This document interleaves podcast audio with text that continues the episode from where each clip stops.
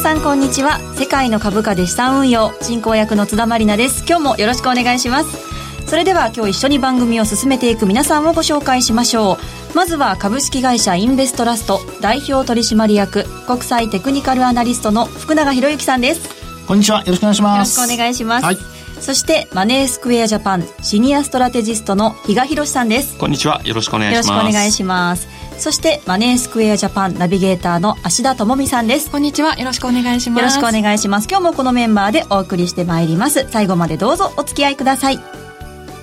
世界の株価で資産運用。この番組は日経平均株価やニューヨークダウが取引できる。株価指数 CFD のマネースクエアジャパンの提供でお送りします。世界の株価で資産運用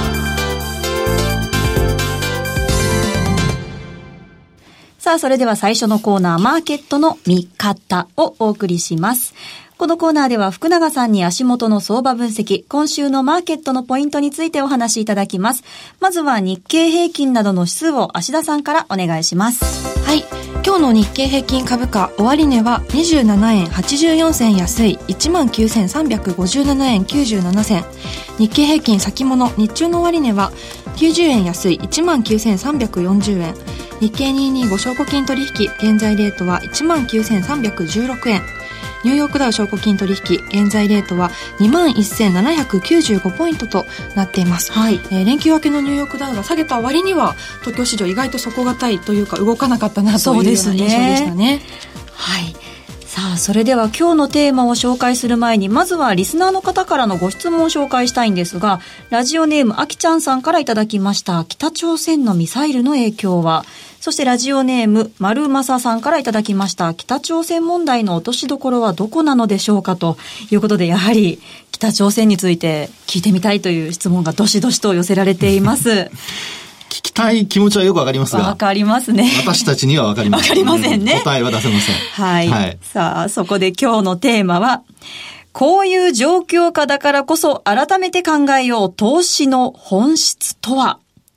はい。またこんな壮大なテーマで お送りしていくんですけれども、はい、まあ連日北朝鮮関連のニュース耳に入ってきますが、はい、マーケットの影響をどのように福永さんご覧になっていますかもうね、これはもう皆さんがもう体験されてる通りで、はい、やっぱりあの、上値が重たくてですね、えー、あの先週も結果的にまあ週末まで、あの、株価戻したんですが、25日移動平均線の上を維持することができなくて、はい、まあそのまま反落してしまったっていう状況ですよね。はい、で、これが、あの、一つ、やっぱりこう、連続して、はい、あの、北朝鮮の地政学リスクというのが、まあ、起こってるってことですよね。一つは、その29日にミサイルの発射というのがあって、まあ、これ早朝ですよね。はいそれから、あと、先週末には、まあ、3日の日ですね、9月に入ってから、えー、核実験を行ったということで、ちょっとなんとなくこう、自粛自制をしてほしいなというマーケットを、まあ、マーケット参加者からすれば、はい。あの、あんまり動かないでほしいなっていうところでですね、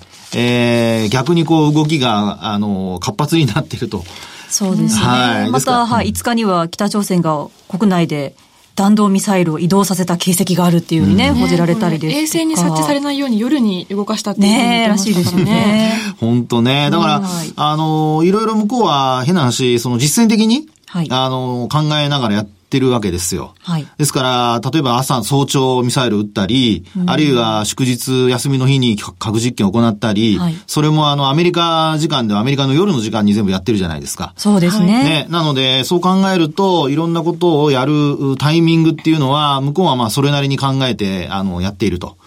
で、一方でこのマーケットのその反応っていうのを見ると、はい、あの、まあ、本当にね、あの、衝突が起こるとは、今のところまだ起こ、あの、思ってないっていうのが、まあ、正直なところだと思いますね。この今の株価の動き見てますと。うんはい、一応、まあ、為替にしても、あの、まあ、株にしても、売られてはいるものですよ。あの、実際にその大きく売り込まれるっていう流れにはなっていないので。そうですね。えー、為替ドル円もなんだかんだ108円は割らないで、ずっと推移している、やっぱりありますからね。ねなので、まあ、あの、今ね、ちらっと津田さんからも出ましたけど、108円の前半。はい、これをもし終値ベースで割るようなことになりますと、まあ、本格的に、えー、危機意識というのがまあ高まってくるっていうことになるのと、はい、それからあと日経平均株価で言うとですよ、あの、現物の方は一時もあの、まあ、トピックスもそうなんですけど、29日のそのミサイルを発射した時の安値を割り込んでるんですよね。はい。ですから、あの、株価的にはですよ、為替の方は、だいぶその、値幅がこうある余裕は、まあまあ、もう今も108円台のね、前半までまたちょっと落ちてきてますから、半ばぐらいですかね、今ちょうどリアルタイムで見ると落ちてきてるので。はい、108円54銭のあたりですかそうですよね。落ちましたね。ええー、まあ、あの、さっき80銭から90銭ぐらいまでね、はい、あの、戻す場面ありましたけど、またこうやって見ていくとですね、為替の方はより、あの、少し、こう、危機意識を織り込んできている。えで、あとその前に、あの、日経平均株価の方はもうすでに昨日の段階から、まあ、トピックスもそうですけれど、28日のですね、えー、安値を割り込んでいると。ですから、あの、もし皆さんがその、まあ私も先ほど冒頭わからないって話をしましたけども、はい、マーケットがどういうふうに考えてるかっていうのは、今お話したように何か、あの、イベントが起こった時の、例えば安値を切るとか、あるいは高値を上回るとか、まあ、そういうふうなものを一つ目安に考えるといいと思うんですね。はい。で、なぜかというと、基本的にはあの、まあ、例えばですよ、えー、下がると思わなければ、みんな、こう、そこを売っていかないわけで、それよりも安い値段で売ろうとは思わないわけで、で、あとは、あの、まあ、今、アルゴリズム取引だとかいろんなものがありますので、まあ、そういう意味では人が、こう、感情的に売るというよりも、機械的にひょっとしたら下げるんじゃないか、一旦ちょっと試してみようかみたいな、あの、動きもあると思いますので、まあ、そう考えるとですね、この安値をやっぱり切ってるっていうこと自体を、あの、少し、やっぱりちょっと重視してですよ。はい。あの、考えなきゃいけないと。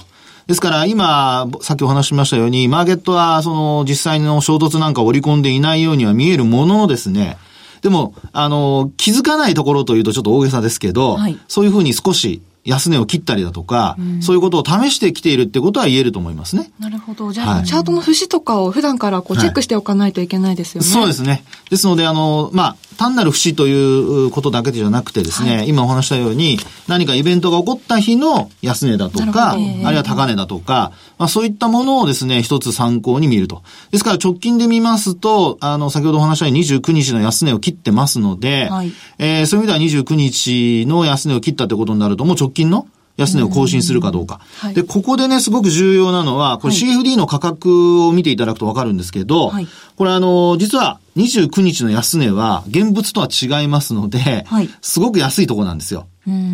えー、要はですね、あの、現物は8時、あ、9時からスタートですよね。はい。でも CFD ってその前からスタートしてますから。8時45分から。えー、はい。なので、あの、早朝の為替が円高になったところ、108円の30銭台か20銭台つけたところですね。はい。そのあたりを織り込んでるんですね。はい。ですから、あの、今のところ CFD の価格を見ると、あの、29日の安値は割り込んでないと。そうですね。CFD の安値は19,153円。153のところですもんね。はい。はい。なので、そこをまだ CFD が割り込んでないっていうところは、これが今のところのポイントです。はい。なので、これを割り込めのことになると、それこそ、あのー、まあ、あ先ほどお話したように、はい、新たなまた実証を織り込みに行くという流れになりかねませんから、まあ、現物はね、あの、今お話したように9時からというそのスタート時間によってですね、あの、安値が違うわけですけど、為替がだいぶ戻してきてからのスタートでしたからね。はい。なので、でね、え、うん、なので今のこの安値を更新している状況で、現物の方は一応見る必要があると。はい、で、あと CFD に関して言えば、今お話した29日の安値というのをですね、一つ目安に見ると。いうふうにしていただくといいんではないかなと思いますけどね。はい。はい、あとこれ、マーケットボリュームって今どうなんですかねっていうのも気になってるんですマーケットボリュームはですね、今日は2兆円に確か届いたかと思いますので。最近も割れがずっと続いてましたからね。そうですよね。2兆円割れが。いや、だからアルゴリズムなんかで、こう、ちょっと売ってたのが、結局途中からもう自分で買い戻しみたいな感じになってて、まあ、あの、キャッシュポジション結構、ここのところ、あの、厚くしてるファンドなんかも多いって聞いてるので、そうするとまだ本格的に参入してないのかな。イベントは通過してからなのかなみたいなところを考えてる人たちも多いのかななんてちょっと思ったんで聞いてみたんですけど。そうですね。ですから、まあ今日の売買高の増加というのは、まあどちらかというと株価下落基調での、まあ売買高の増加なので、まあそういう意味ではやはり昨日なんかもあの業種別では、あの1業種しか業種あの上昇してませんからね。はい、で、今日もその業種別なんかで見るとですね、あの、えー、っと、結構今日は業種別で見ると上昇してるんですよ。うん、で、あの、トピックスの方が今日プラスで終えてますからね。はい。なので、あの、一応、その、比嘉さんのその、マーケット参加者っていうところで見ると、多少はですね、あの、今日なんかは打診買いを入れてる可能性はありますよね。なるほど。はい。そういうところで商いが膨らんでる可能性はあると。はい。さあ、そして、トランプ大統領がツイッターで北朝鮮と取引がある国との貿易を停止すると発言しましたが、うん、このマーケットの影響も気になりますし、はい、そもそもこういうことってできるんですかね？ね。あの、実際に、まあ、やろうと思えばできなくはないと思いますけど、はい、ただ、これおそらく念頭に置いてるのは、はい、まあ、中国だとか、ロシアだとか、まあ、この辺でしょうね。うん、で、なぜかというと、はい、あの、まあ、北朝鮮と貿易っていうことで言うとですよ、はい、北朝鮮とあの、国交のある国ない国っていうのを、あの、調べてみると、はい、某国営放送でもやってましたが、はい、あの、100カ国以上なんですよ。あの、国交のある国が。あ、意外と意外と多いですね。やっぱりみんなそういう反応しますよね。中国が9割ぐらい貿易占めてるので、はい、もっと少ないと思ったんですけど、ね、いえいえいえ、そんなことないんですよ。でね、国交のない国っていうのは30カ国ぐらいしかないんですよ。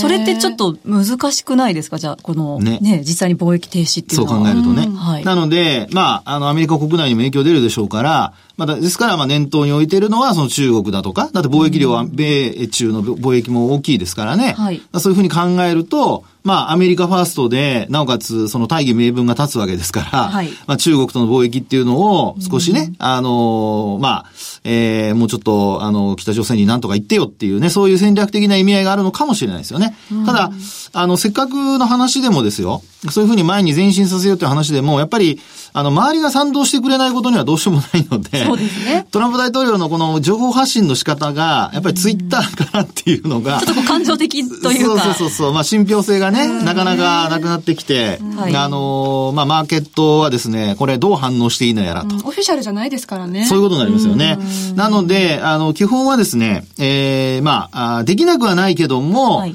今のところ、あの、議会だとか、いろんなところの賛同が得られないとなれば、やっぱり実現は難しい。で、なおかつ、万が一そういうふうになった場合に、まあ日本はですよ、アメリカとの貿易関係で言えば、それこそ何の問題もないので、はい、えー、逆に言うと、シェアを伸ばす可能性だって、なきにしもあらずですよね。アメリカ国内でのですよ。はい、世界のシェアというよりもね。はいですから、まあそういうふうに考えると、あの、まあトランプ大統領がそういうふうに、あの、北朝鮮と貿易を、まあ営んでいる国をですね、はい、えー、まあ取引停止するって話をしたとしても、マーケット、日本株にとってのマイナスの影響というのはほとんどないんじゃないかなと。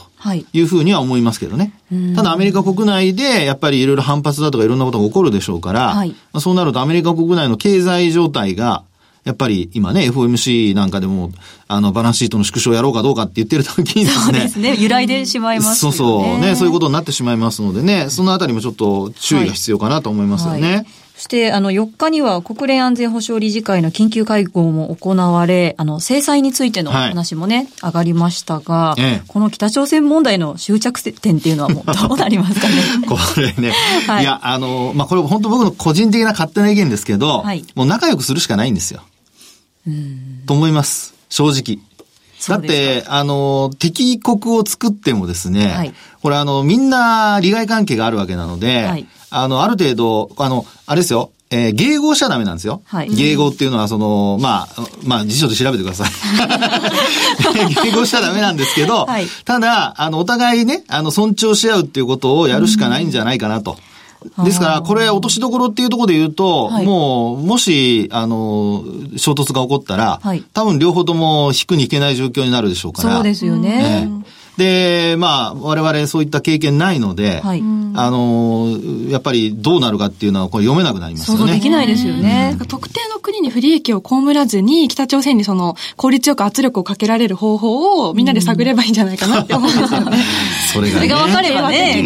あもちろんそうなんですよ。ただね、あの、これまでもそれをやろうとしてるんですけど、やっぱり中国とロシアがね、やっぱりその辺は、ね、あの、えー、いろいろとやっぱり、あの、後ろ盾になっているっていう部分があるのかもしれないです。そうですね。どうなんですかね。アメリカが仮にですよ、仕掛けた場合って、やっぱり北朝鮮と中国とロシアっていうのは、一緒くたにまとまってアメリカに対抗してくるんですかね。ね。そこはどうなるか分かりませんけどね。それはもうなってみないと分からない。結局アメリカはそれが怖いから、やっぱ下手に仕掛けにくいっていうのも多分あると思うんですね。中国とロシアの影がもう見えてるだろうから。はい。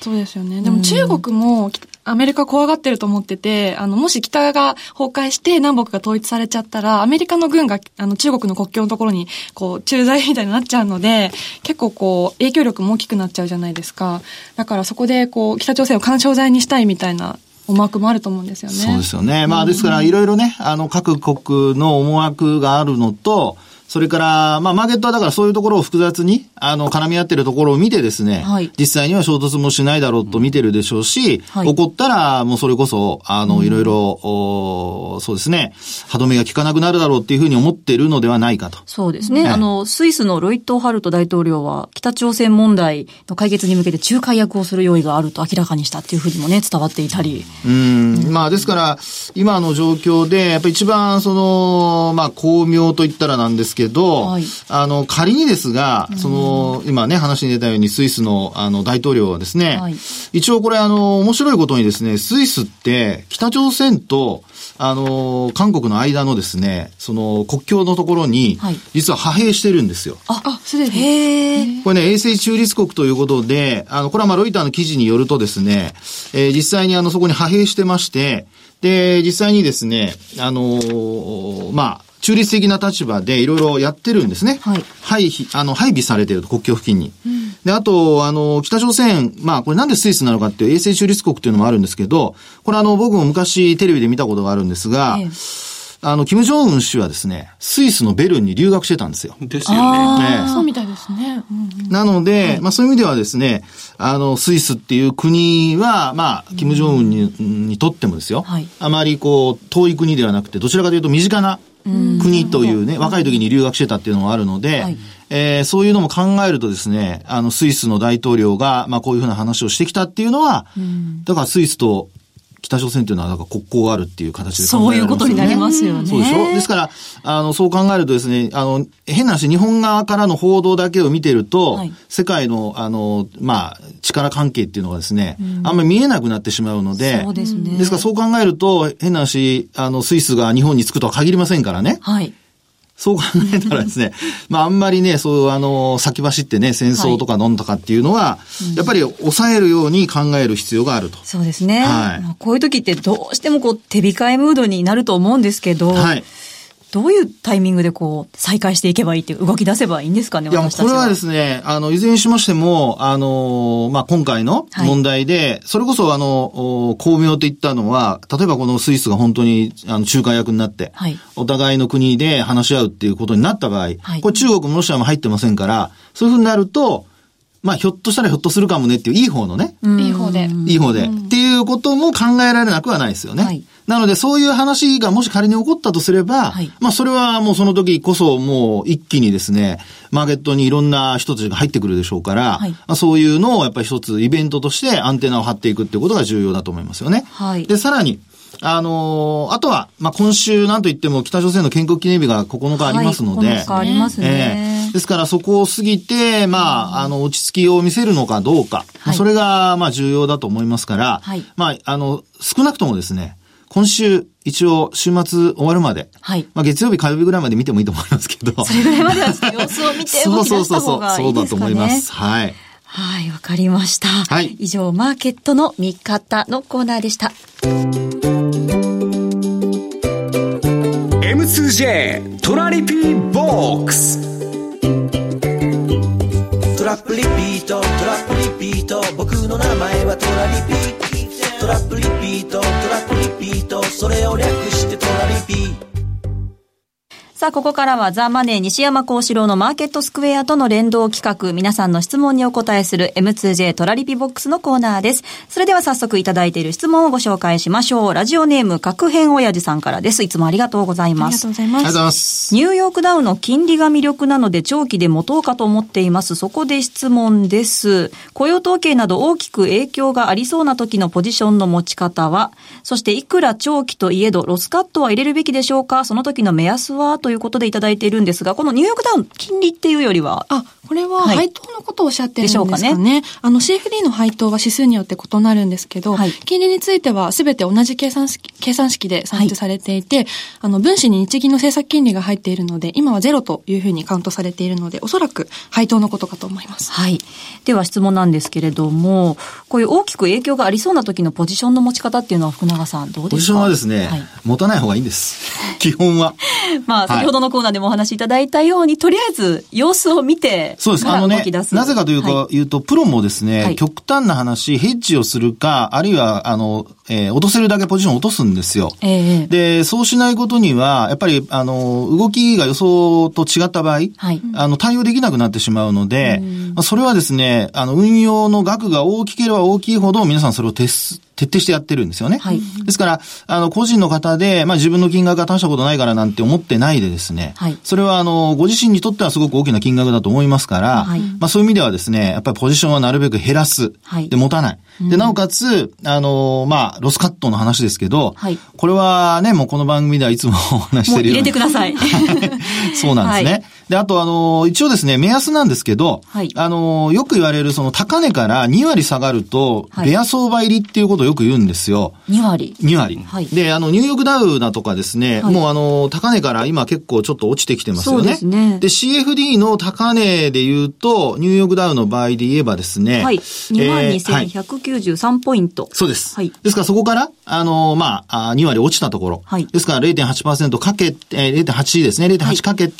80%かけて、まあ、値を出していただければ、まあ、そこを割り込んだらもう、あの、ベア相場入りと。はいですからもうそこ、それまでには必ずカットしなきゃ、ロスカットしなきゃダメですよって話なので、はいあの、まあ、なるべくロスカットっていうのはもう入れておいた方がいい。で、で直近ではやっぱり安値を切ったらもうすぐにロスカットっていうふうにした方が、まあ、こういう情勢ですので、あまり引きずらない方がいいんじゃないかなと思いますけどね。はい。必ずロスカットを入れていただきたいと思います。ですねでは続いての質問です。これ今日さ、つい先ほどいただいた質問なんですが、ラムジーさんからです。皆さんこんにちは。毎週楽しく聞いております。日経平均なんですが、月足を見ると、綺麗なダブルトップを描きそうなのですが、早とちりでしょうか日本もアメリカもこれ以上熱狂できる材料がないような気がするのですが、ということなんですが、この月足っていうのは、あの、CFD ではなくて現物の方ですかね。ね、はいあの、現物の方で見るとですね、はい株価的には、あの、結構これ月足なので、すごく長いタームで見てらっしゃると思うんですね。ええで、おそらく、その2015年の6月につけた2万トンで952円というのが一つの、あの、まあ、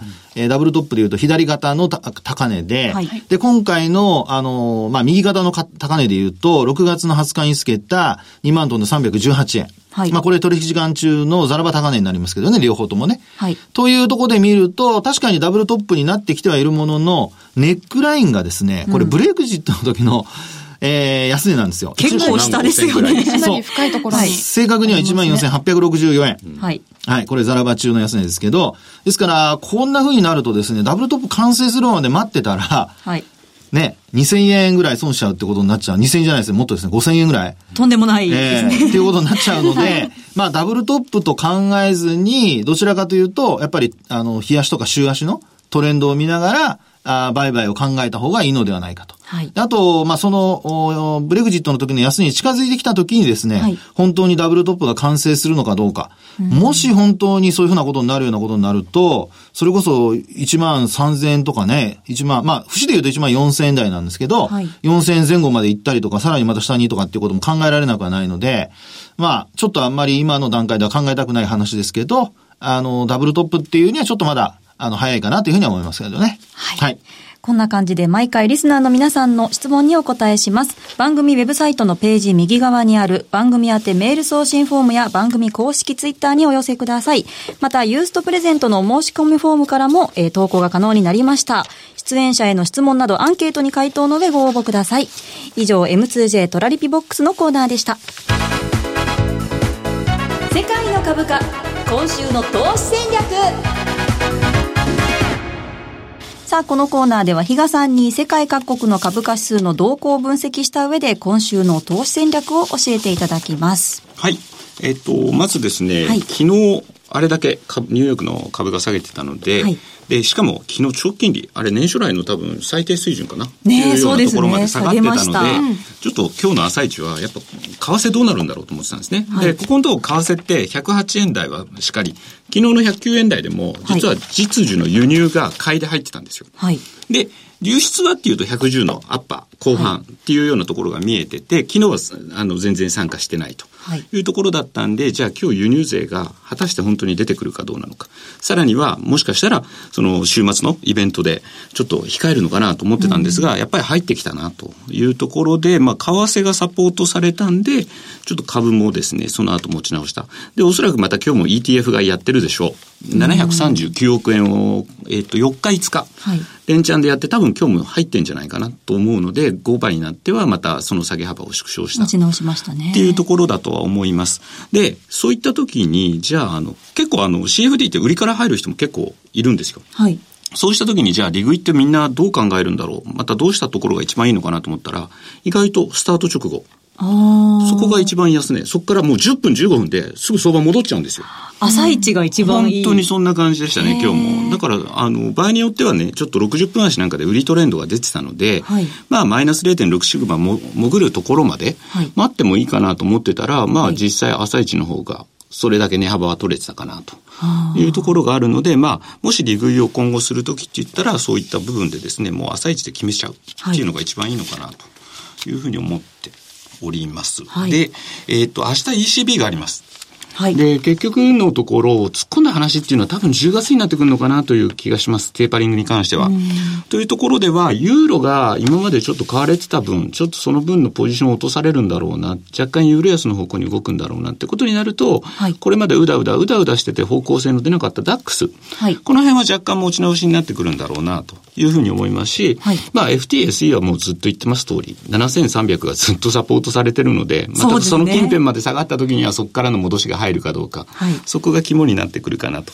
い。うところと、あとは最後、ま、あの、先ほども福永さんからお話あった通り、週末のイベントですね、朝鮮半島リスク ICBM また、今度太平洋に向かって撃ってくる。上に向かって撃たずにっていう話もあるし。グアムに撃ってくるかもっていう話もありますからね。怖いですね。怖いです、本当に。で、あとはアメリカの本土の方だと、ハリケーンイルマ。あハービーが過ぎ去ったかなといったところで、そうなんですよ。あの、ハービーのカテゴリーが4だったんですね。それに対して今のところハリケーンイルマってカテゴリー5で最強なんですよ。そうなってくると、まだこのハービーの傷というか家の間に。あれで被害総額は1800から1900億ドルって言われてて、アメリカの GDP の1%は飛んだって言われてるので、はいそうなるとアメリカの保険会社による米国債だとか株売ったり他の資産売ってくるとかっていうようなところから、さらには連邦債務上限引き上げの問題って10月上旬って言われてたのが、まあもともとハービーで前倒しされるんじゃないかとも言われてたんですが、またこのイルマの状況でさらに前倒してこないと、本当に立ち行かなくなってこないとも限らない。だから複合的な要因が絡んでくると、はい、余計に相場が難しくなってくるかなと、ね、本当に盛りだくさんで、うん、いう感じがするのでちょっとそこら辺はね意識してちょっとポジション週末軽めにしといた方がいいような、うん、そんな気がしてます、はい、メジャー S q 週でもありますからね。8日ですね。ねさあ、そろそろ番組お別れの時間が近づいてまいりました。お送りしてまいりました、世界の株価で資産運用。この番組は日経平均株価やニューヨークダウが取引できる株価指数 CFD のマネースクエアジャパンの提供でお送りしました。